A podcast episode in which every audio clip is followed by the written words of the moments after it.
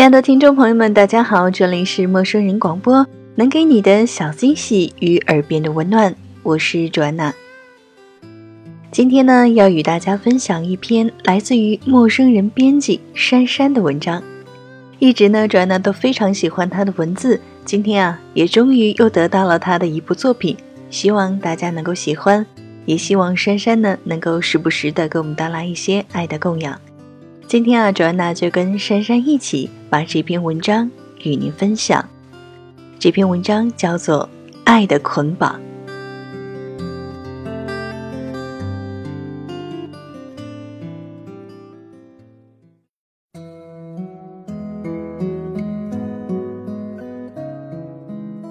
正式升入高中的那天，枕叔在闹哄哄的人群中看到一双眼睛，始终在盯着他。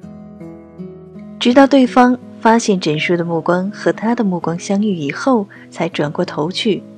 恍然之中，他觉得这双眼睛似曾相识。在脑海中搜索了好一阵子，枕叔才想起来，原来这个人是季西培。枕叔认识季西培是在七年前，那时候季西培作为转学生转到了枕叔的班级。成为他的同桌。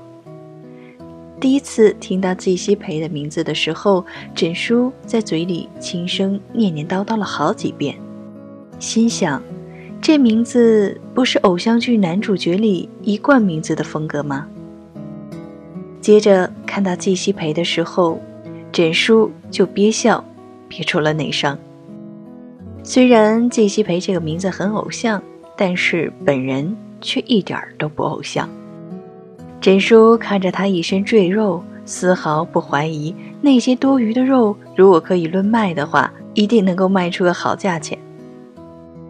那个时候，他是个小胖子，她是小姑娘，他们之间的关系建立在同一张桌上繁衍出来的枝枝蔓蔓，虽然简单，却也让彼此之间不再是君子之交淡如水的关系。再后来。关于季西培的印象是，两人即将升入初中的时候，季西培找枕书写同学录，枕书很是直白的在上面写：“希望以后我再见到你，你能够成为一个瘦子，所以请你努力减肥吧。”季西培看到枕书的话笑了笑，转而在写给枕书的同学录里回复：“哈哈。”那我会好好减肥的。转眼间，他们都已经长成了青葱少女和少年，只是这中间隔了七年的时光。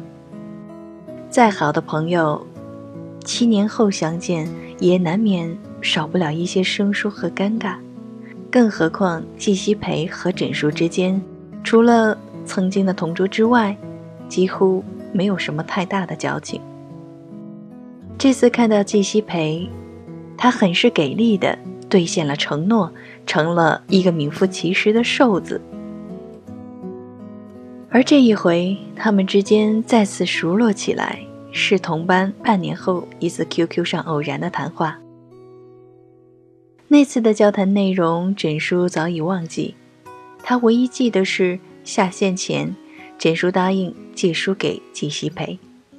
于是第二天上课，季西培发现自己的抽屉里有了枕书放的一本书和一张小纸条，纸条上写着一行字：“嗨，老同学，很高兴我们又同班了。”在借书之后，枕书很快的收到了季西培的回复，上面写着：“嗯，我还记得以前我们同桌时你定下的约法三章。”枕叔经季西培这么一提醒，才想起来，以前两人同桌的时候，因为季西培的肥胖，经常一个人就占据了整个桌子的大部分，致使瘦小的枕叔在写作业时，每每觉得余下的空间太小。后来，鬼机灵的他就和季西培约法三章，约定好，如果一方违反纸张里的内容。另一方就可以对对方提出合理的提醒。现在想起来，枕叔难免会觉得当初的行为过于幼稚。但那种行为对于当时小小年纪的他们来讲，却是一种难得的默契。因此回忆起来，也觉得是一份暖暖的美好。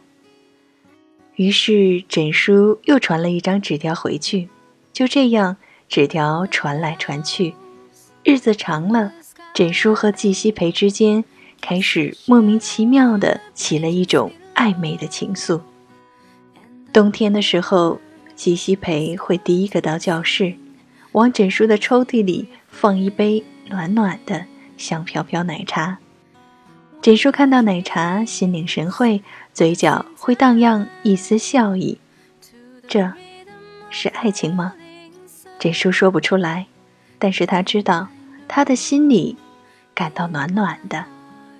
不久后，季西培向他告白了，他告诉他。从刚开始认识他的时候，他就喜欢他。他还告诉他，当年他写的约法三章，他一直保留着，直到后来搬家不慎弄丢了。他找了好一阵子也没找到，很是失落。收到枕书写给他的同学录后，他很是努力减肥，终于在初中时顺利摆脱掉“胖子”的外号。他也没有想到。他们之间果然是有缘分的，能够再次成为同班同学。枕书什么也没有说，听着季西培絮絮叨叨地讲着他的那些年，突然之间，眼眶有些湿润，就这么答应了他的告白。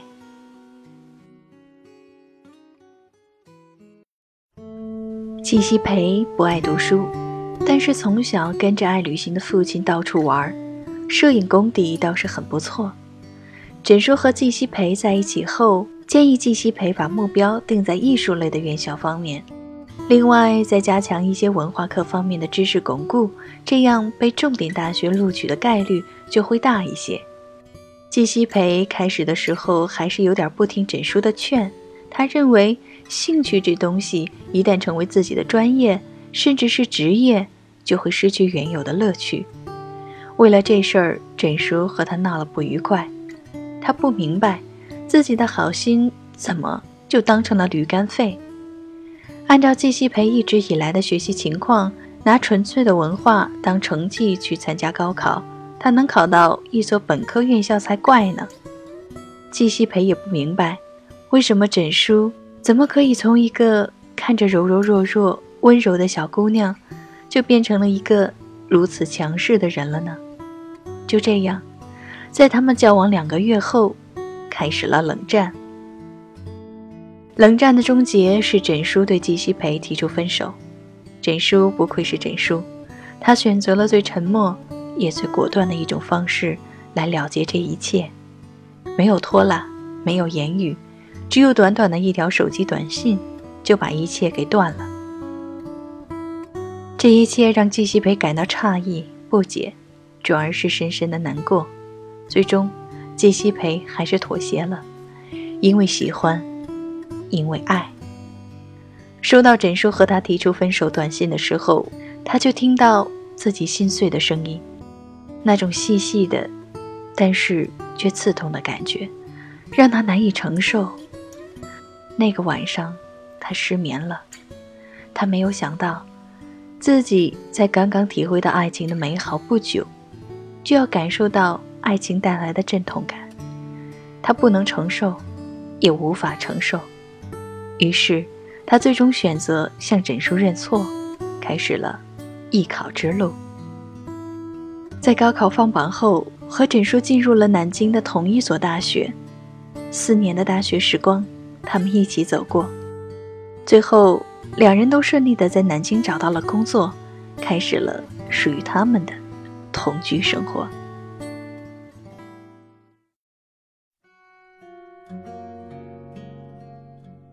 毕业后的这一年，他们的生活开始出现了裂缝。季西培厌倦于扛着摄影机整日整日的奔波在一个又一个地方的生活节奏，开始想要转行。他的舅舅建议他去台湾的私立大学攻读经济学硕士学位，毕业后可以去他的公司从事企业工作。季西培也正有此意，简书却很不认同。他不明白，季西培为什么要放弃好好的电视台摄影工作不干，让一切归零，转而从事自己不熟悉的行业。再说，季西培如果真的去了台湾，那他就要开始和他两地分居的日子，而这种日子，又不知道什么时候是个头，这让他丝毫没有安全感。他不明白，季西培终究把他们之间的感情放在哪里，把他放在哪里。他们之间开始日复一日的争吵，这种争吵不再是两人之间有了小磕绊之后的和好如初，而是矛盾的日益激化。最终，季西培提出了分手。他告诉枕书，他爱他，但是。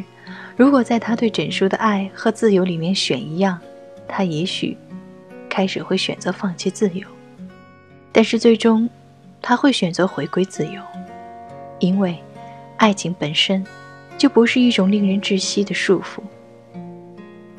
于是第二天，陈叔醒来后看到的季西培毅然决然的离开。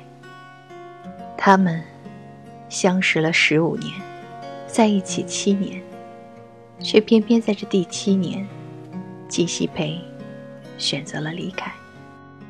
简叔不明白，终究是他们的感情太脆弱，以至于熬不过这七年之痒，还是季西培已经不爱他了，会让这一切结束的如此莫名其妙。季西培离开前的那段话，让他摸不着头脑。他只知道。他要马上撤离之前，和季西培一起租的这个房子，离开这个曾经有他们一起生活气息的地方。枕书真正开始明白季西培，是在他离开一年之后。那天晚上，闲着无聊的枕书重温了岩井俊二的电影《爱的捆绑》。看着看着，他就突然理解了季西培的离开。在爱的捆绑里，妻子萌宝因为无法忍受丈夫尤继夫对自己的冷漠，所以产生了要把各种各样的东西都捆绑起来的欲望，包括他自己，甚至严重的想要捆绑空气、星期六这些无法捆绑的东西。最后。在物理上的束缚无法满足于萌宝精神上的要求之后，他选择离家出走。电影里，萌宝是因为被冷落而自我捆绑，希望以此来得到爱和关心；而枕书和季西培之间，却是因为枕书自己对季西培太过于关心，才有了对他的种种束缚。这种束缚。就像是一种以爱之名的捆绑，虽然名义上很美好，但却让季西培喘不过气来，所以，他最终选择离开。的确，简书是热爱束缚的处女座，他热爱的束缚，不仅仅是自己对于完美的执着追求，也是对于他人的束缚。一直以来，他把季西培当做成听他使唤的人。在执行枕书命令的道路上，季西培不能走错半步。一旦偏离方向，枕书就会和他闹脾气。从一开始的约法三章，到后面季西培选择艺考之路，再到枕书反对季西培转行，其实都是枕书对季西培进行了一场爱的捆绑。最初，季西培会甘于他的捆绑，不过是因为爱。因为突降而至的爱带来的新鲜感和幸福感，然而时间长了，这种新鲜感和幸福感渐渐的淡去，反而成为了一种枷锁。他用爱的名义带来的枷锁，使季西培感受到一种呼吸的困难。他厌恶于这种困难，也厌恶于他的独裁，所以最终选择了挣脱。枕书是个聪明的女子，可是，就是因为如此聪明好强的她，万万没有想到的是，如果曾经他在他和季西培之间的爱情里少一点点的管束，少一点点的操心，也许故事的结局就会和现在不一样。是我丢失了这段爱情，枕书想。原来爱情是不能够被捆绑的，被捆绑的也注定不是爱情。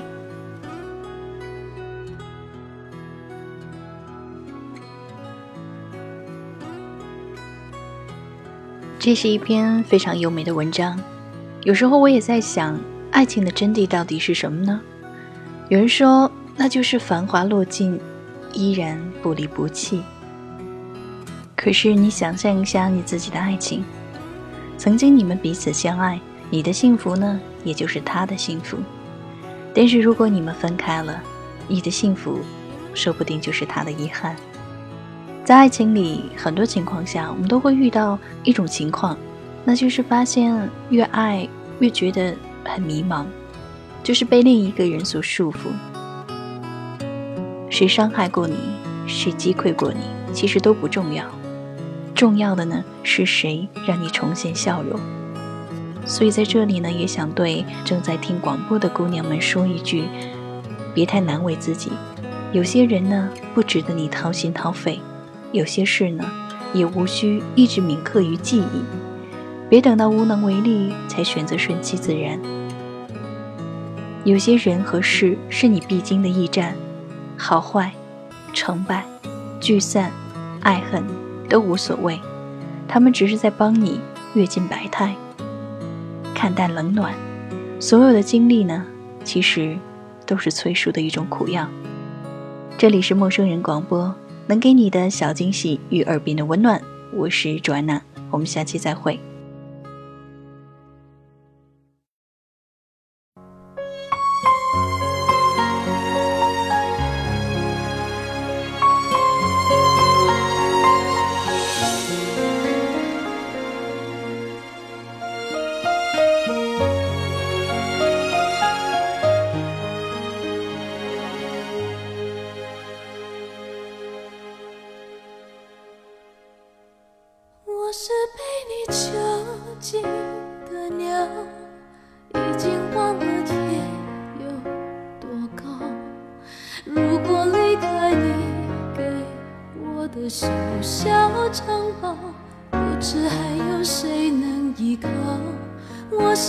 你囚禁的鸟，得到的爱越来越少，看着你的笑在别人。眼中燃烧，我却要不到一个拥抱。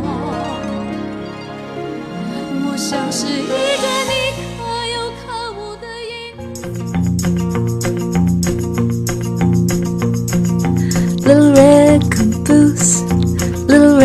caboose, riding behind the train。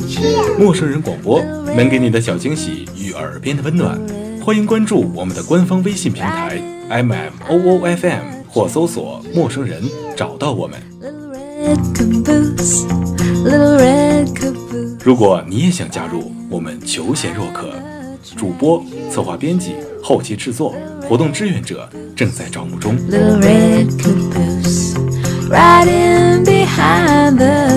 播客订阅、节目下载、更多收听方式、互动参与、精彩活动。推荐投稿以及参与到我们的节目录制，尽在陌生人官方网站 m o o f m dot com 或微信平台找到答案。